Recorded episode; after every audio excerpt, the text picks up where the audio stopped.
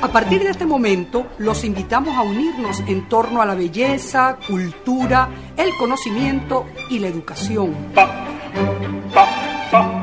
Un minuto con las artes. La Academia en tu radio con Susana Benco, Humberto Ortiz, Álvaro Mata y Rafael Castillo Zapata. Por Capital 710, tu radio. Buenos días amigos de Radio Capital 710 AM, bienvenidos una vez más a su programa Un Minuto con las Artes, la Academia en tu Radio. Esta mañana estaremos acompañándoles con inmenso placer Nelson Rojas en el control, edición y montaje, Jorge Duque en la producción y coordinación de la estación y frente al micrófono Susana Benco, Humberto Ortiz, Rafael Castillo Zapata y Álvaro Mata, todos bajo la dirección de Radamés Pepe Lebrón. Queridísima audiencia, bienvenidos una vez más a su cita semanal, nuestra cita con la cultura y bienvenidos también nuestros queridos profesores, Susana, Humberto y Rafa, ¿cómo están, chicuelos? Hola, hola, buenos días. Bueno, excelente. Tenemos una mañana que va a ser sustanciosa, de eso no va a caber duda. Así que bueno, excelente, contenta de que estemos reunidos otra vez. Sí, muy contento también con esta mañana que, que se presenta muy, muy amena y muy bueno, y un gran saludo y un gran abrazo a todos nuestros oyentes. Bueno, siempre me toca refrendar y apoyar la emoción de mis compañeros y bueno, no porque lo tenga que hacer obligado, sino que por coincido con ellos, ¿verdad? Y bueno, es una emoción verlos reírse, verlos eh, bromear antes de que comencemos a grabar las mejores partes del programa nunca serán escuchadas, quedarán en nuestras memorias. Eh, en cualquier caso, bueno, para no romper la pauta de nuestro estilo, por el cual ya nos hemos merecido un premio, y creo que vamos en camino de merecer este año otro u otros, ¿verdad? Porque nos vamos a esforzar igual que siempre para darle lo mejor de nuestra cultura eh, y de la cultura universal y hoy precisamente aterrizamos en Venezuela con alguien que ha confesado hace poquito, antes de comenzar la grabación, eh, dijo algo, una frase conmovedora que dijo, yo amo a este país hasta el llanto. ¿Qué pasa con una persona que ama a su país hasta ese extremo? Ya lo vamos a ver a lo largo del programa. Así es, y lo veremos desde la óptica particular del arte afroamericano, porque nuestro entrevistado de la mañana de hoy es nada más y nada menos que Nelson Sánchez Chapellín, gestor cultural, director general y fundador del Museo de Arte Afroamericano, ubicado en San Bernardino, aquí en Caracas. Nelson Sánchez, hay que decir, es economista por la UCB con una maestría en gerencia y un doctorado en educación, estudios realizados en los Estados Unidos. Y de igual manera preside la Fundación Nelson Sánchez Chapellín, desde la que desarrolla la gestión cultural, cuyo centro es el Museo de Arte Afroamericano, formado con su colección personal de más de 3.000 objetos. Bueno, de arte africano y de gestión cultural hablaremos esta mañana en un minuto con las artes con Nelson Sánchez Chapellín, a quien damos la bienvenida.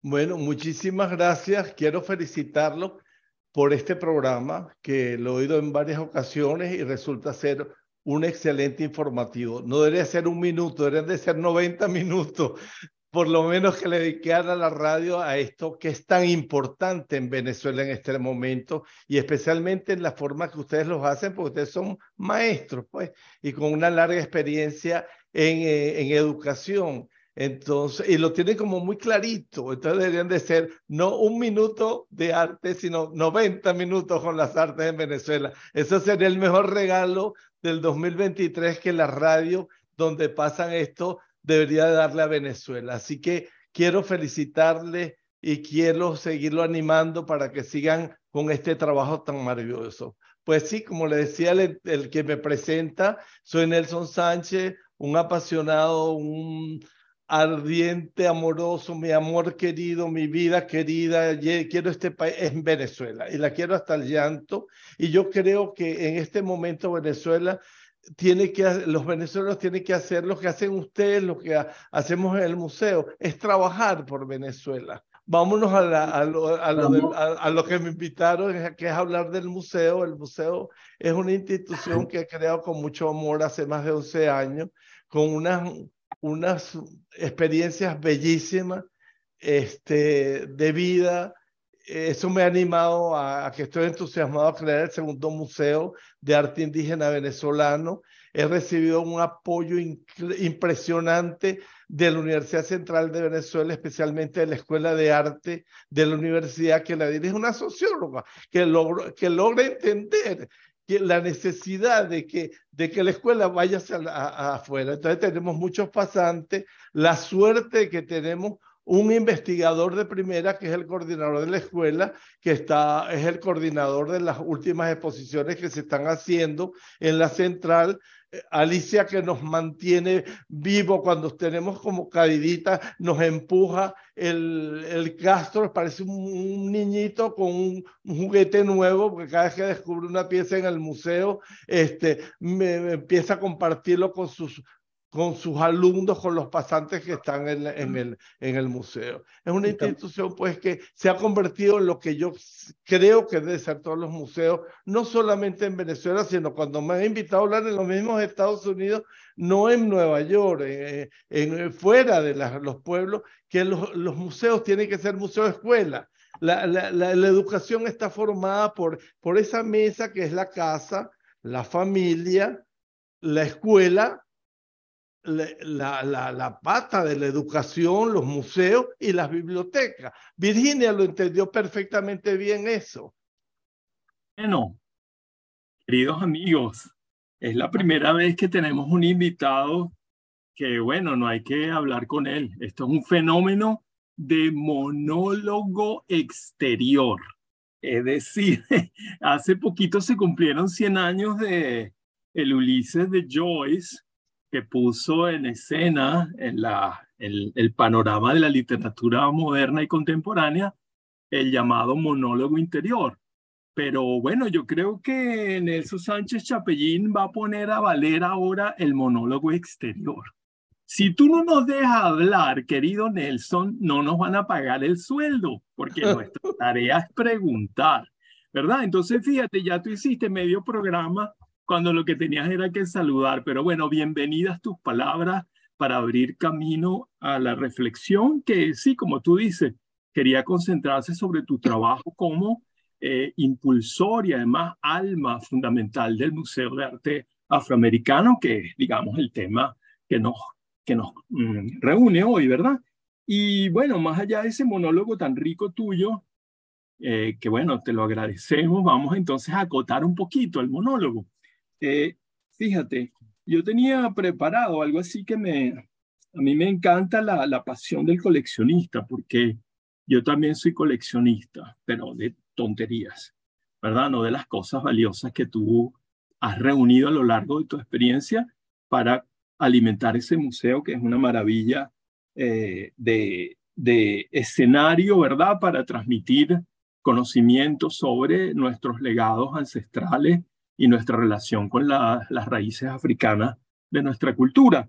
Y bueno, yo había pensado en algo así como un poquito poético, eh, que hay, hay quienes van a África a cazar antílopes y gacelas, y Nelson Sánchez Chapellín va a cazar collares, vasijas, máscaras, lanzas, monedas. Es decir, el interés tuyo es un interés antropológico, ¿verdad? Un interés bueno, de fascinación por los objetos seguramente, y eh, eso me hacía pensar mucho también en los niños que son curiosos, impertinentes y que están siempre fascinados por lo nuevo, por lo que no conocen. Y uno de los elementos de esa fascinación es recuperar para ellos esos elementos que los fascinan. Entonces, quizás para entrar un poquito en, en materia, quería preguntarte cómo fue que comenzó tu colección, por qué tu interés por el arte africano, de qué modo pudiste tú ir a África a buscar piezas, cómo, cómo armaste tu colección a lo largo del tiempo y desde cuándo tú eres un coleccionista de arte africano.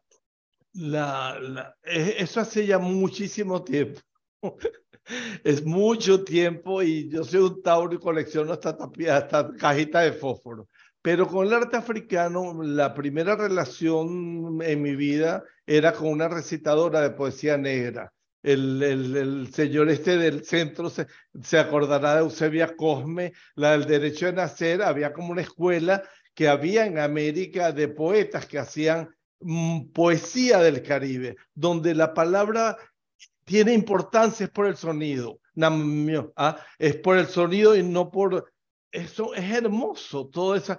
Y por ahí entro, a, me meto en, la parte africana, conocer la cosa ñáñiga cubana, este, y mientras a Nueva York en esas callecitas de Soho antes, que había muchas galerías de arte africano, porque había como una moda en Nueva York de arte africano por el reflejo que había hecho en Picasso y todos esos pintores de ese momento del cubismo, y compró mi primera piecita con la mesada que me mandaban de Caracas, y ahí cae la trampa, porque empiezo a ir a, comprar y comprar como loco, y he estado 23 veces en África pero descubrí últimamente que era más barato comprar en Nueva York y en Miami que comprar directamente en África, porque todo el mundo piensa que tú sabes que tú vas a vender en Miami o vas a vender en Nueva York, muchísimo. Resulta que cuando llegas allá con aquellos cargamentos, tienes que pagar hotel, va pasando el tiempo y no se vende. Y he comprado cosas muy, pero de muy buena calidad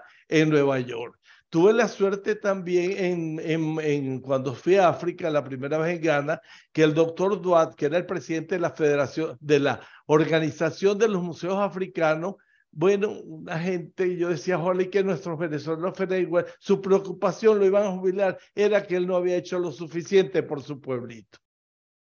Era en la época que uno podía y le regalamos algo por una escuela que él quería hacer. Bueno, él nos dio una carta para todos los otros directores de museos quien nos acompañaba a los mercados. Por eso es que la colección nuestra es de muy, pero muy buena calidad. Hay piezas ahí que son dos piezas en el mundo, nosotros tenemos una. Este, es muy importante. Por ejemplo, Castro, después que revisó la colección de paleomonedas del mundo, él dice que es una de las dos mejores del mundo. Y eso es que había una exposición de paleomonedas en un pueblito cerca de Florida y en ese momento uno podía comprar toda la colección completa de paleomonedas. Hay piezas ahí de, de, de 4 o 5 mil años. Además es muy abundante. Entonces hace una cosa comparativa. Utilizamos eso que tú señalaste ahorita que era muy importante. Tratamos de, de, de crear asombro, curiosidad en el niño, que hasta tenemos un chivo en la exposición un chivo vivo, porque en este momento, algunos, no como la gente piensa, y aquí un ministro que no entendió, venía un ministro de, de, de, África a visitar y tú sabes como que no le paró porque venía de África, ¿no? Eh, hay que recordar que en South África está en, una de las, una de las universidades más importantes con 7000 PhD. O sea, esta cosa tú sabes como absurda. O sea, cuando operaron del corazón, este, eso es en Sudáfrica. O sea, y en Mali consigues excelentes universidades. Este, entonces, tú sabes, hay como una desinformación, tú sabes, por las mismas películas eh, americanas que siguen creyendo en los leones. Eso no pasa como aquí, cuando nosotros tomando pelo de aquí que éramos estudiantes y te mandan las, las tarjetas con las indias, con los senos afuera. Entonces yo les decía, no, si así vimos en Caracas. Eso pasa con África. África es otra cosa.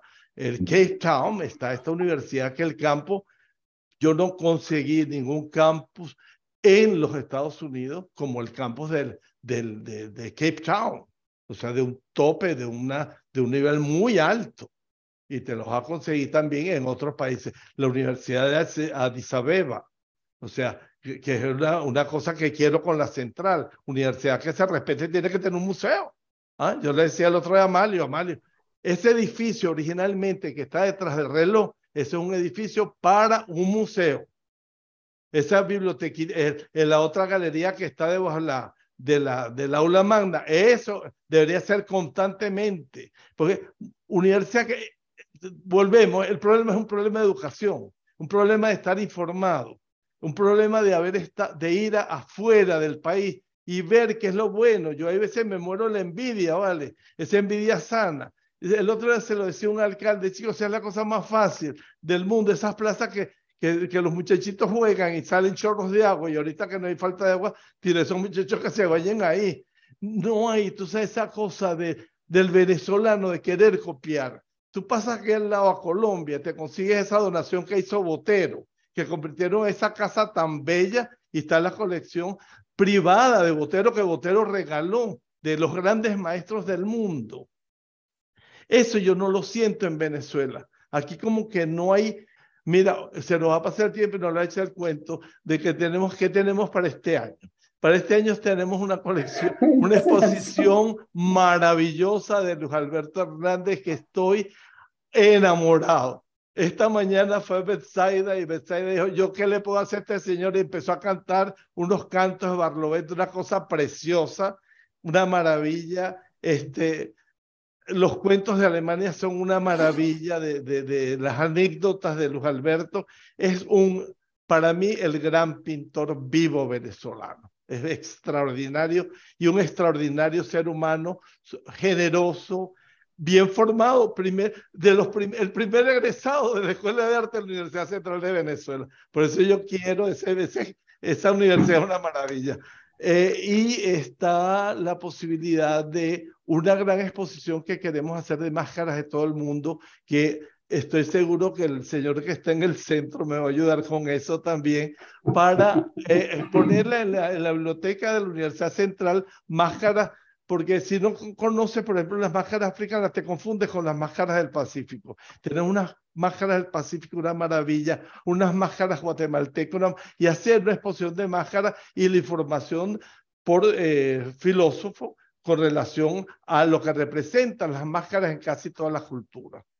Tenemos una exposición ahorita que está curando la Castro, que es de la familia, la maternidad y la familia africana, otra de textiles que se van a abrir pronto también. De un momento a otro estamos esperando que pase este parrandón. Dígame. Este parrandón. Eh, no sé. es que lo que pasa es que yo sé que los tiempos en radio y televisión son muy cortos y después te quedas sin decir la mitad de las cosas. Dime. Pero eh, no sé cómo vamos de tiempo ahorita. ¿qué?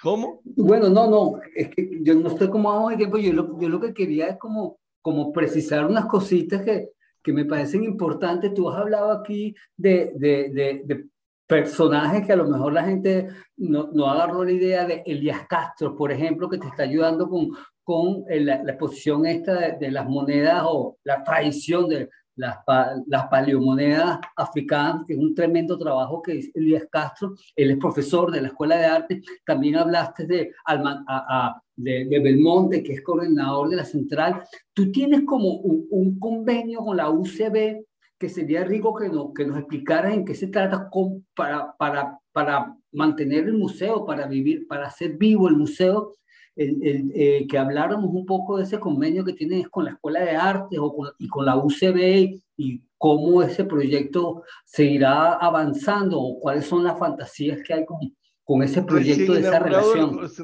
Recién inaugurado el, el Museo de Arte Afroamericano nos visitó Alicia Smith, yo no sabía quién era, una negra encantadora. Alicia Además, Smith. Ah, Alicia Smith. Curry. De la escuela de arte. Eh, eh, ella es criolla, es de Guayana y bailadora de calipso. Una negra súper encantadora, muy sensible a todo lo que es la... Lo mejor que ha hecho la universidad es haber nombrado a esa señora directora. Debe ser la decana de, de humanidades es una mujer muy bien formada, muy sensible a todas las artes y se enamoró del museo. Yo creo que era porque era negra y por eso se enamoró.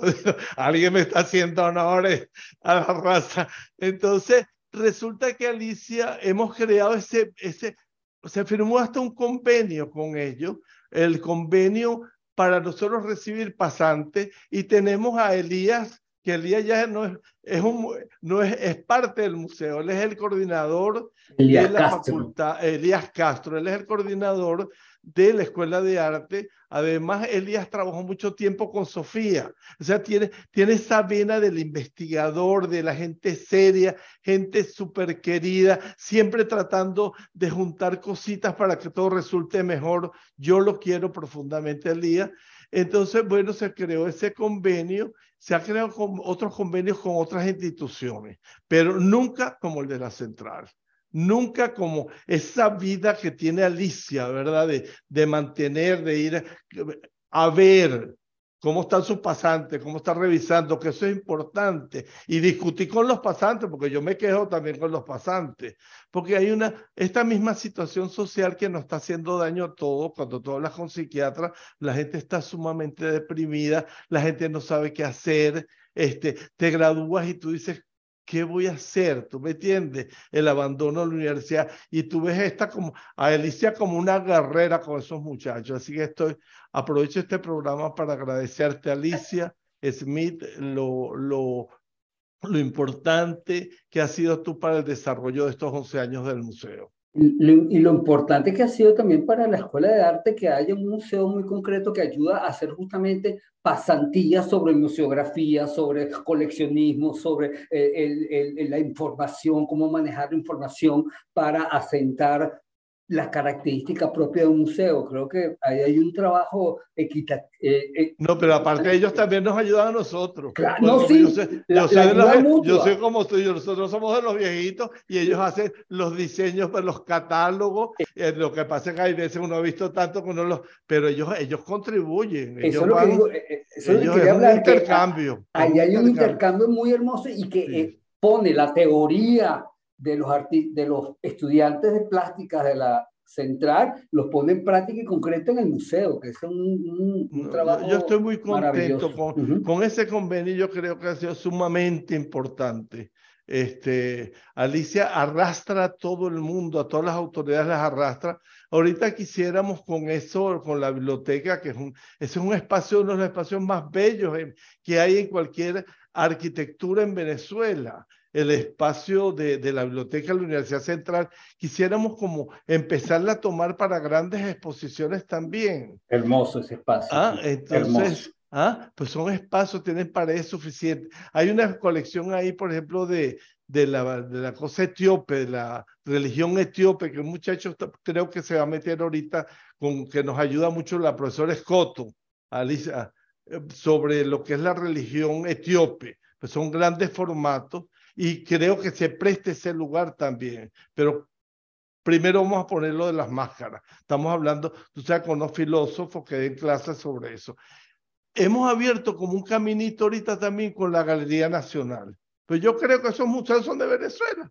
Entonces, le decía yo a, este señor, el director de la galería, que, que, como tenemos la memoria tan frágil en Venezuela, la gente no se acuerda que en 1952 se ganó varios premios nacionales y Guevara Moreno, ¿Ah? Entonces la gente, no, no, cuando tú ves a los cubanos haciéndole propaganda a, lo suyo, aquí no, este señor el alemán de Petare, gran pintora, Susana, tú sabes, el gran pintor, eh, el Premio Nacional de Pintura, y tú le preguntas a los muchachos, mira, o Mario Abreu, el mágico, Mario Abreu, amigo de Wilfredo Lang, el gran pintor que ha tenido este país, y la gente tú le pregunta, Ah, no, hay un museo en Maracay, pero, pero más nada. Entonces, el museo, eh, eh Alía, nos reímos mucho con, con Castro, porque él le dice, tú le, yo le hablo académicamente y tú le hablas criollo y reformosa, pero con los muchachos, ¿cómo es posible que tú no sabes quién es Mario Abreu?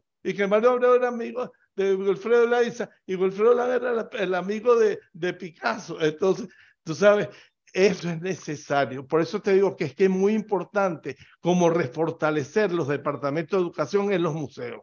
Tú no puedes poner un muchacho, ahorita hay una exposición en el Museo de Arte Contemporáneo que vale yo no sé cuántos miles de millones, cuatro mil millones de dólares. Eso en costo, ¿ah? hasta por curiosidad de que eso vale y que es gratis la entrada y la gente no va. No hay una cosa ¿ah? que tenemos que trabajarlo todo. Así que trabajemos en educación.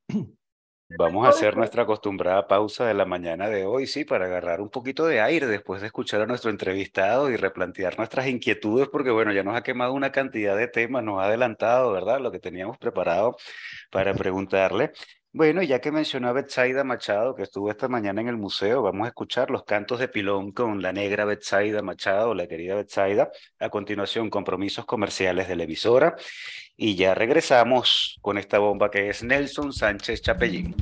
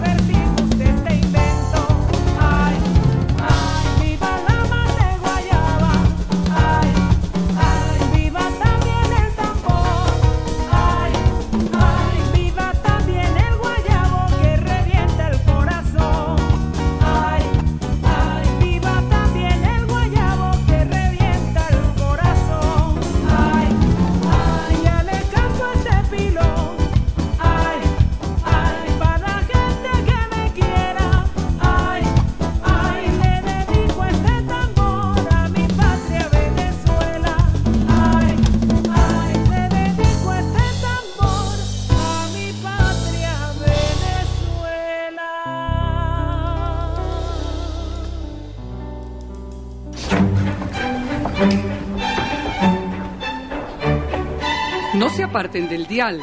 Ya regresamos en Un Minuto con las Artes.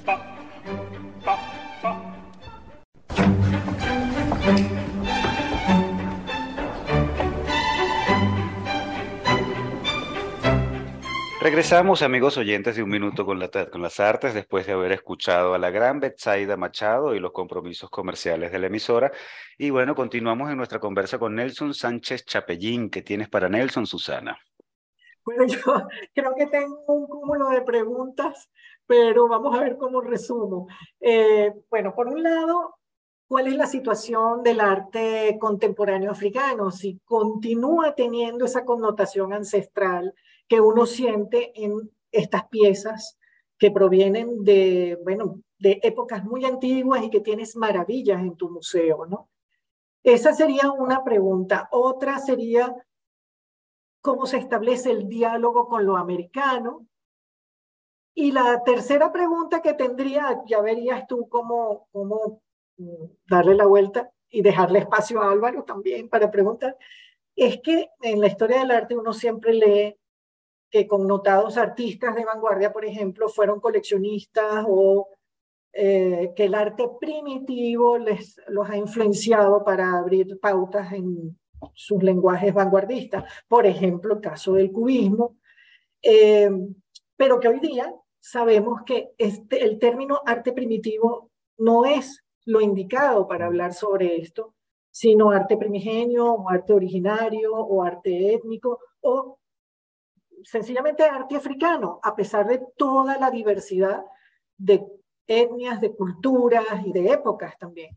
Entonces, bueno, digamos que son muchas inquietudes, pero no tienes que contestarlas todas por la razón de tiempo, pero No, lo que, lo que pasa siempre, yo lo tuve clarito con relación a lo que era el arte africano, es el arte, el arte donde han, han mamado todas las otras corrientes. O sea, aquella relación que tuvo Picasso en el Museo del Hombre con el ministro de Cultura, donde dice, estoy atrapado aquí, no puedo salir. Eh, o sea, acuérdate que, que ellos inventaron el simbolismo primero que, los, que, los, que el mundo occidental. Nosotros chupamos del arte africano todo el simbolismo. Ahí están los chicos de Aviñón, págate la travesa. Entonces, hay veces cuando te has metido ahí, como, cuando has visitado esta, has, chancletado África, te dice, simple y llanamente lo que hizo el arte occidental fue, a lo mejor una barbaridad, eh, fue a ver, lo fusilaron, ¿ah? lo fusilaron. Cuando tú observas cada esas piezas de las diferentes etnias de esta gente que estuvo en el 27, 23 y 24 años 24, alrededor de Picasso y ves las piezas actuales y, y son fusilamientos del arte africano. y tú lo vas a notar hasta con la contracción de la columna que hacía la Marta Graham. Eso es arte africano, en danza contemporánea. ¿Ah? vas a ver la parte del jazz o la parte de los espirituales. Entonces, no logramos de una vez entender por las cuestiones estas razones políticas, las intrigas de la política, ¿ah? con, con, lo del arte conceptual. El arte conceptual nace en Venezuela con el chileno este que era que se echaba los palos. Entonces, ¿cómo que? Entonces, esa cosa de negar al, al mundo africano lo que es capaz de haberle dado al mundo entero la Marta Graham, cuando tú se contrae el 27, la danza contemporánea, ¿de dónde viene? ¿Tú me entiendes? Eso, eso es África, la presencia de África. Yo cada día que voy más a África descubro cosas, hasta los platanitos fritos con esos africanos. ¿Ah? Hasta, el, hasta la, esa cosa que le ponen uno en los, en en la casa, tú sabes, como éramos muchos hermanos, esa salsita que hacen de tomate con cebolla, eso es africano. ¿ah? Entonces, cuando tú logras, no se logra entender por razones políticas, económicas, ¿ah? los franceses, los holandeses cultivando cebolla y haciéndole competencia a la gente de Ghana. ¿ah? O sea, cuando tú logras entender el por qué África no se ha desarrollado, ¿ah? O por qué la, insiste, la, la religión maometana tiene éxito en los países de Occidente. Esos interrogantes no se le hacen. Nosotros tratamos a través de las visitas que yo hago, porque yo, yo soy como el que atiende a mi gente, yo atiendo mi pulpería. ¿ah? Y hemos creado como programas especiales también, porque eso es lo que tiene que hacer Museo Escuela. Ahí tengo unos zapatos, tenía el otro unos zapatos de tajones altos de este señor, el de la, el de la cola, el gran diseñador, pero ese señor para llegar a eso tenía que haber estudiado color, pintura, física. El, el, el que maneja una, una institución tiene que tener pasión. pasión porque es todo. Ese continente nos lo ha dado todo. Los artistas modernos que se fusilaron el arte africano. Mira, lo que es interesante, por ejemplo, cuando está... Lo esencial del arte Mira, lo que es interesante, por ejemplo, el, el, el arte contemporáneo africano, que siguen bebiendo de sus, de sus orígenes. Eso las cosas que están haciendo maravilla. En cine, las maravillas que están haciendo. Hay un festival internacional de cine. Hay una, hay una cosa de, de, de fotógrafos africanos que están expuestos ahorita en un museo de Nueva York. Entonces, hay un movimiento muy importante. Lo que pasa es que siguen como vendiéndonos el, el muchachito comiéndose un, un muchachito flaquito, raquítico, comiéndoselo un, un animal en el desierto y seguimos con, no, es, tiene, tiene cosas maravillosas con, con, con unos problemas económicos mm, horribles, ¿ah? donde no se enseña esa, esa huida de los africanos a Europa y no se enseña a trabajar para competir Tú ves, por ejemplo, en, en, uno de estos países africanos que hasta los yogures los traían de Francia. Entonces no se enseña a hacer yogures, ¿tú me entiendes? Entonces, para que la gente no se vaya a... Últimamente se está dando que se, como que se han dado cuenta. Ahí están los chinos con el ojo puesto, metiéndose también con las cosas eh, ¿ah?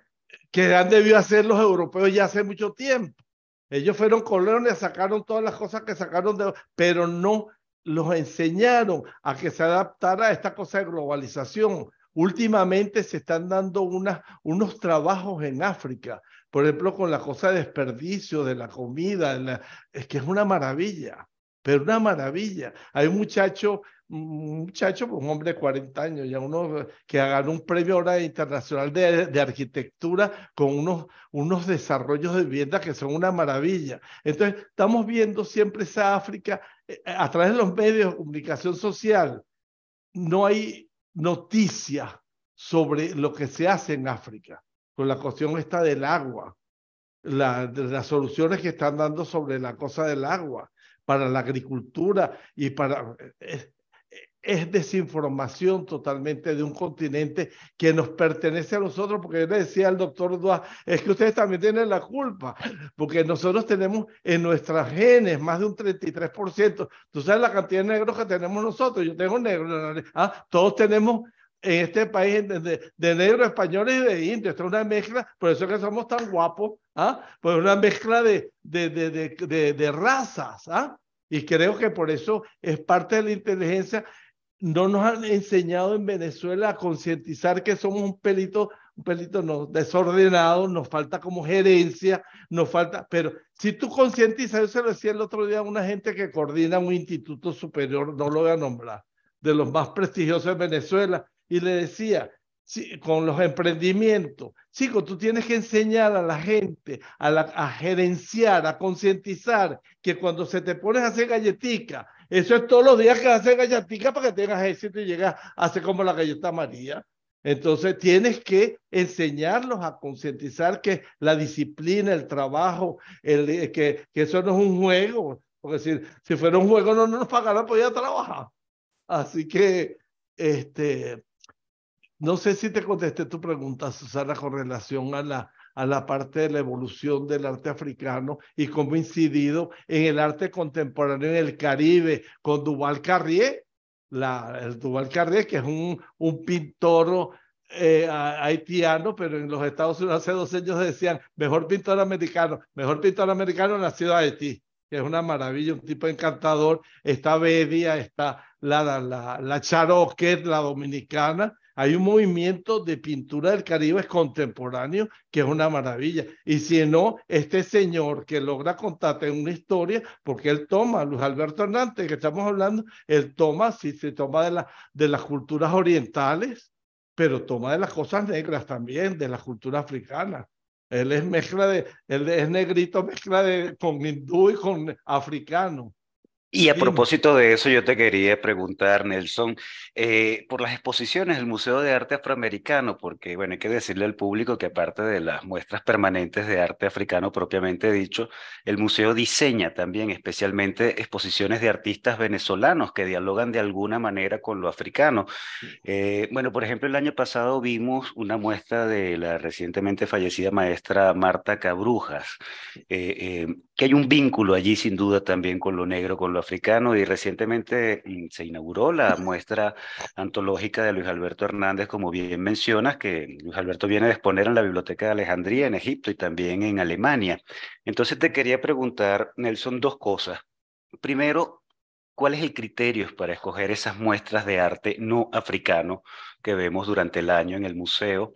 Y segundo, bueno, haznos la propaganda completa de la muestra del maestro Luis Alberto Hernández. ¿Qué veremos allí? ¿Cuántas piezas? ¿Es una ontológica? ¿Hasta cuándo estará abierta? ¿En qué horario? Mira, lo que pasa en este momento en Venezuela, con gran dolor están desapareciendo las librerías. O sea, con gran dolor están desapareciendo las galerías de arte. No hay tantas galerías de arte. Entonces, eh, había un espacio que lo teníamos nosotros para promocionar viajes a África que lo convertimos en una galería dentro del museo. Y eh, tratamos de exponer ahí todos aquellos como Francisco Pinto, gente que ha estado influenciada de una u otra manera por las culturas africanas. Pero de repente, mira, hay una gente que es muy buena y no tiene nada donde exponer y el, eh, y el espacio está a la orden. Ahorita tenemos una lista, pero como compartimos con el, con el fútbol, con el COVID, con la pandemia, con, con todas las cosas, con el Miss Venezuela, con toda esta, que yo no voy a abrir todavía la exposición de, de, Luis Alberto, porque es sumamente importante. También en el Museo de Bonn, en, en, en, en, Alemania, está en la Biblioteca de Alejandría en este momento. Yo no puedo pasar eso por desapercibido. ¿ah? Entonces estamos ah, hoy estaba Nabor filmando un, un video. Está, eh, eh, ayer estuvimos en Globovisión también porque estoy promoviendo no puede ser que yo tenga ya cuatro cosas vendidas, pero en, en, en, en, Miami, no en Venezuela y los venezolanos tienen que estar enterados. Esta niña, por ejemplo, que estuvo ayer, me dijo, no, yo tengo que cantar esta pieza. Esta, Tú conoces la, lo, lo, lo, la Betsaida, como es la negra, la voz negra de Venezuela. Yo le tengo que cantar unas piezas a esta pieza. Y dile Luz Alberto que lo quiero conocer y cantarle el día que le abra su exposición. Entonces estamos, tú sabes, este, esperando como el momento preciso, tú sabes, calculando, porque te cuesta mucho montar cualquier exposición. Tratamos de que lo que se exponga tenga vinculación con África, pero si no, hay que darle chance. Hay un muchacho que va a exponer también que hace vidrios. Entonces él escogió hacer vidrios con las deidades, las, las deidades, muy buen trabajo de vidrio con las deidades, está los orillas africanos, muy bello trabajo. Está otro señor que tiene unas cosas que, que, hay, que hay que exponer. Allá, ahorita hay, hay que ayudarnos todos nos tenemos que ayudar. Miren, los felicito realmente por este teléfono. Me encanta haber estado aquí. Yo no sé cuánto tiempo falta, pero todavía puedo hablar mucho con ustedes. Nos quedan unos cinco minuticos, Nelson, antes de cerrar. Y bueno, yo, incansable como eres, bueno, yo creo que ya la audiencia lo ha comprobado.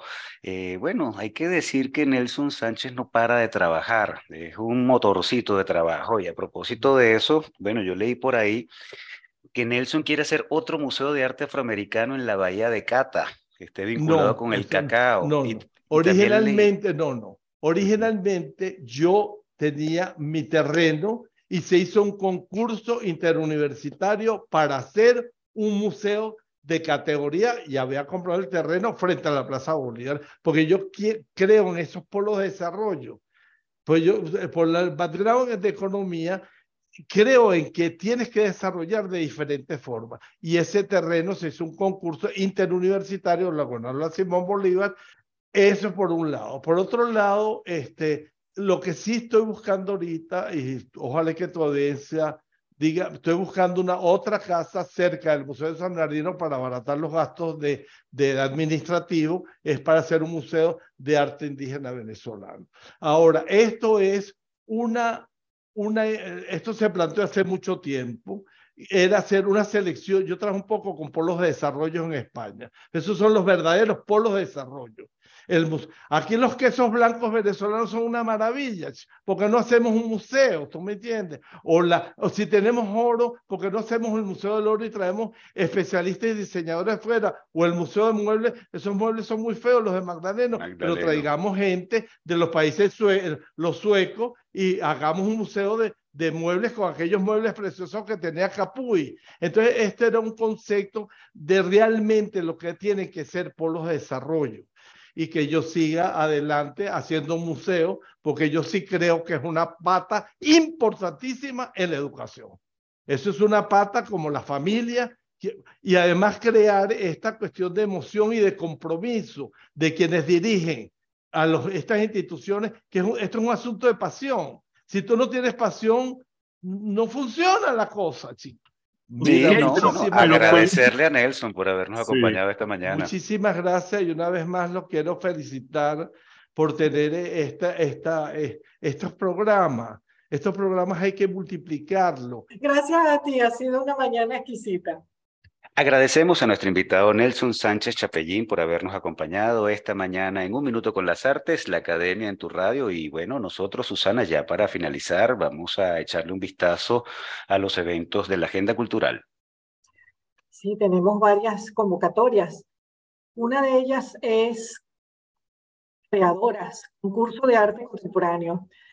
La CAF, Banco de Desarrollo de América Latina, Volante Estudio y GBG Arts invitan a la comunidad artística femenina de Venezuela a participar en el certamen Creadoras Concurso de Arte Contemporáneo.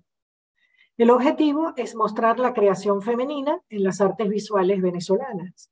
Se pretende con ello mostrar un panorama amplificado de su producción, ya que está abierto a todas las disciplinas y expresiones artísticas, además de arte utilitario, diseño y artesanía. El tema es libre y cada artista puede participar con una obra que debe ser inédita.